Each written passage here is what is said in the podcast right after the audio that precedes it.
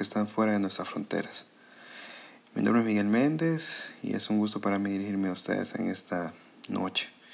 Creo que es importante hablar en esta ocasión de esta pandemia que está afectando a todo el mundo y actualmente pues a toda la iglesia de Jesucristo y a nosotros como creyentes. Y creo que es importante hablar un poco de cómo la iglesia y nosotros los creyentes debemos de responder ante esta situación actual. Esta situación que pues nos está obligando a permanecer mucho tiempo, pero mucho tiempo en nuestras casas. Nosotros en casa, en mi casa, con mi esposa Ale y mis hijos Tessa y Mike, pues estamos pasando mucho tiempo en casa al igual que muchos de ustedes. Y estamos pues tratando de ser muy prudentes, permaneciendo en casa y saliendo solamente cuando realmente es indispensable y obviamente tomando todas las medidas de protección y las recomendaciones que se hacen de desinfección e higiene. Así que gracias a Dios estamos bien y esperamos que ustedes también estén muy bien en sus casas. Quiero contarles que el 15 de diciembre de 2017, hace como tres años, fue un día en el que para mí todo empezó muy bien, como de costumbre. Pero a mediodía aproximadamente todo cambió en un segundo. Ese día sufrí una lesión en mi rodilla y tuve una rotura de meñiscos. Me llevaron al hospital y me realizaron una artroscopía que me dejó incapacitado 30 días y pasé tres meses en fisioterapia y recuperación. Es más, tuve que aprender a caminar de nuevo. En un segundo mi vida, mi rutina, mi calendario, mi agenda y mis planes cambiaron por completo. Al principio fue duro porque esa situación desequilibró mi supuesto control de vida, pero aprendí que el control de mi vida y de mi familia, antes de estar en mis manos, está en las manos de Dios. Pues es Dios quien tiene el control de todo y de quien, por eso que la Biblia nos dice en Romanos capítulo 8, versículo 28, que todas las cosas, todas y todas las cosas, aun las buenas o las malas que nos sucedan, todas obran para bien para aquellos que conforme a su propósito han sido llamados. Es por eso que hoy la forma en la que en nuestra iglesia Heaven hacemos iglesia, hoy la forma de hacer iglesia en medio de esta pandemia es muy diferente. Por ejemplo, hoy en Heaven de un día para otro ya no nos congregamos en un lugar físico, nos congregamos de manera online. Hace semanas atrás, unos pocos nos reuníamos todavía en la iglesia, pero ahora nos congregamos de, nuestras casas con nuestras familias. Al principio, le aseguro que usted va a sentir un poco raro esta dinámica. Por ejemplo, Ale y yo el domingo pasado, eh, al iniciar la transmisión, nos sentimos como un poco desubicados, pero en un pocos minutos comenzamos a experimentar la dulzura de la palabra de Dios, de la oración y de la adoración al Señor. Es por eso que la forma de hacer iglesia cambió de un día para otro. Pero el Señor al que adoramos es el mismo. Él no cambia y todas sus palabras son vida. Y todas sus palabras, dice la Biblia, que son más dulces que la miel. Algo que debemos de tener muy en cuenta es que en estos momentos de crisis debemos de mantenernos actuando como creyentes y como iglesia con mucha prudencia y mucha sabiduría. Eso es algo que como salvadoreños nos cuesta mucho. Es más, hay gente que se muestra indiferente y hasta se burla de aquellos que están tomando las medidas y las recomendaciones de salud muy en serio. Hermanos, esto debemos de hacerlo. Debemos de reflejar a Cristo y reflejar la prudencia y la sabiduría en esta situación. Porque en última instancia, cuando no nos sometemos a las autoridades civiles, nos estamos levantando en rebeldía contra Dios, pues es Dios quien ha instituido las autoridades. Y si no nos sometemos, pues sufriremos las consecuencias de ello. Eso es lo que dice Romanos 13, del 1 al 3, le invito a que lo lea. Hermanos, por eso es que con mucho amor su iglesia les quiere hacer una recomendación. Mire, no queremos que se lo lleven a un centro de cuarentena. Haga caso. No queremos verlo en un hospital. Cuídese a usted mismo, cuida a su familia y cuida a su prójimo también. Cuidemos el país. Quédese en su casa porque ahí encerradito se mira bien bonito.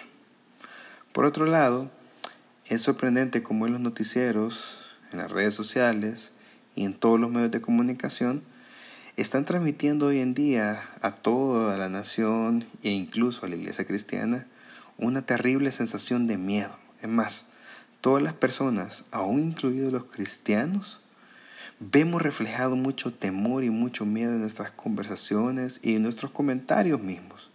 Es más, es que, es que cuando escuchamos que los mercados internacionales están congelados, que las ventas están cayendo, que los aeropuertos están cerrados en todo el mundo, que hay países ya con toque de queda, que hay miles de muertos a nivel mundial, que la gente está perdiendo sus ingresos, que los negocios han cerrado y que van a cerrar, que la gente no puede salir a trabajar ya a la calle, que cada día hay más infectados, que por ejemplo aquí en nuestro país ya murieron dos personas, que nosotros no hemos salido favorecidos con el bono de 300 dólares, sino que otra gente ha salido, y un montón de cosas más. Todo esto, estar escuchando esto, estar viendo esto, estar sumergido en todo esto está provocando miedo, temor, inseguridad, ansiedad, preocupaciones y estrés a todos.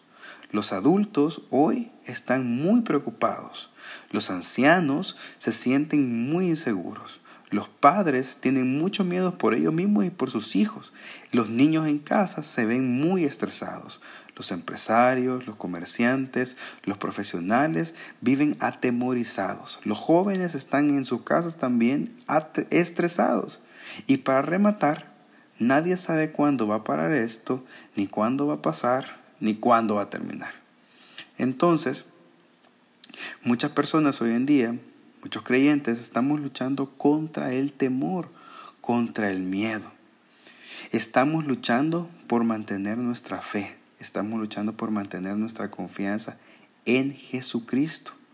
Es por eso que la manera en la que debemos de actuar en medio de todo este mundo de temor, los creyentes, es que debemos de saber nosotros que Dios puede llenarnos en medio de esta tormenta, en medio de esta situación, en medio de esta pandemia. Dios nuestro Señor Jesucristo puede llenarnos de una paz inquebrantable, de una paz que sobrepasa todo entendimiento, de una paz sobrenatural. Dice la Biblia en Hebreos capítulo 13, versículo 6. Así que podemos decir con toda confianza, el Señor es quien me ayuda, no temeré. Qué poderoso pasaje este. Qué poderosa palabra y dulce palabra que el Señor nos dice a nosotros. Hermanos, amigos, ¿quién puede vivir libre de miedo? ¿Quién puede vivir libre de temor, de ansiedad, de preocupación y de estrés en medio de una pandemia mundial? Pues aquella persona que pone su confianza en el Señor. Aquella persona que pone su fe y su esperanza en Jesucristo.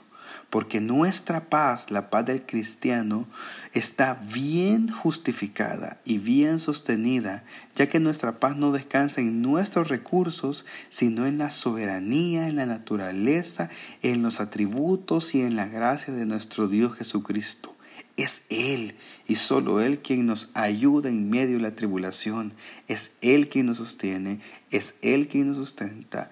Él es nuestro Padre. Hermano, amigo, a usted no le sostienen los mercados internacionales, a usted lo sostiene el Señor. Aun si no hay ventas, si los aeropuertos cierran, si hay cuarentena, si hay toque de queda, pase lo que pase, el Señor le sostendrá y Él le sustentará. Dice la Biblia en el Salmo 37, 25, que no he visto un justo desamparado, un creyente desamparado, un hijo de Dios desamparado, ni su descendencia que mendigue pan. Eso nunca ha sucedido ni nunca sucederá. Hermanos, Dios no lo quiera, si usted enferma, y espero yo personalmente que eso no pase, si usted se contagia o alguien de su familia se enferma y se contagia, entonces, hermano, el Señor estará con usted. Él le sostendrá. Si nos llega a tocar a nosotros enfrentar la muerte en esta situación, pues amigos, cerraremos si bien los ojos en este mundo, pero abriremos los ojos en la presencia del Señor. Si usted está perdiendo dinero hoy en sus negocios, en sus empresas, si usted está perdiendo ingresos, si su negocio ha cerrado, lo van a cerrar, si usted no puede salir a trabajar, hermano, amigo, no tema, el Señor le va a ayudar.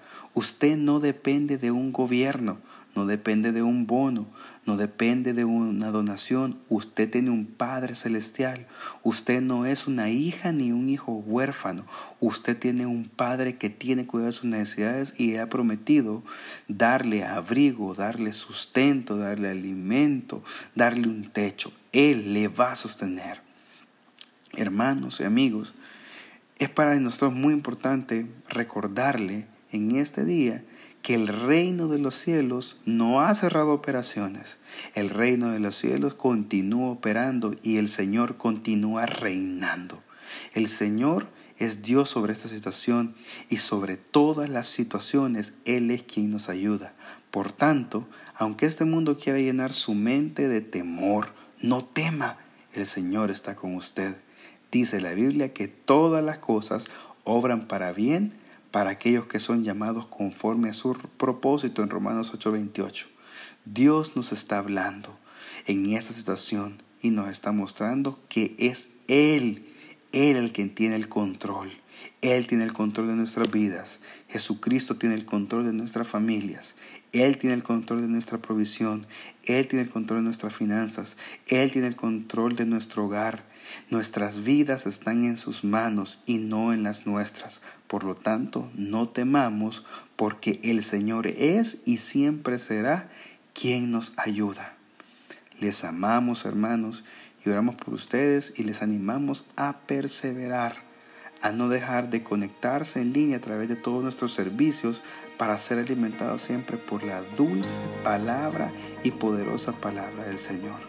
Que Dios les bendiga les amamos.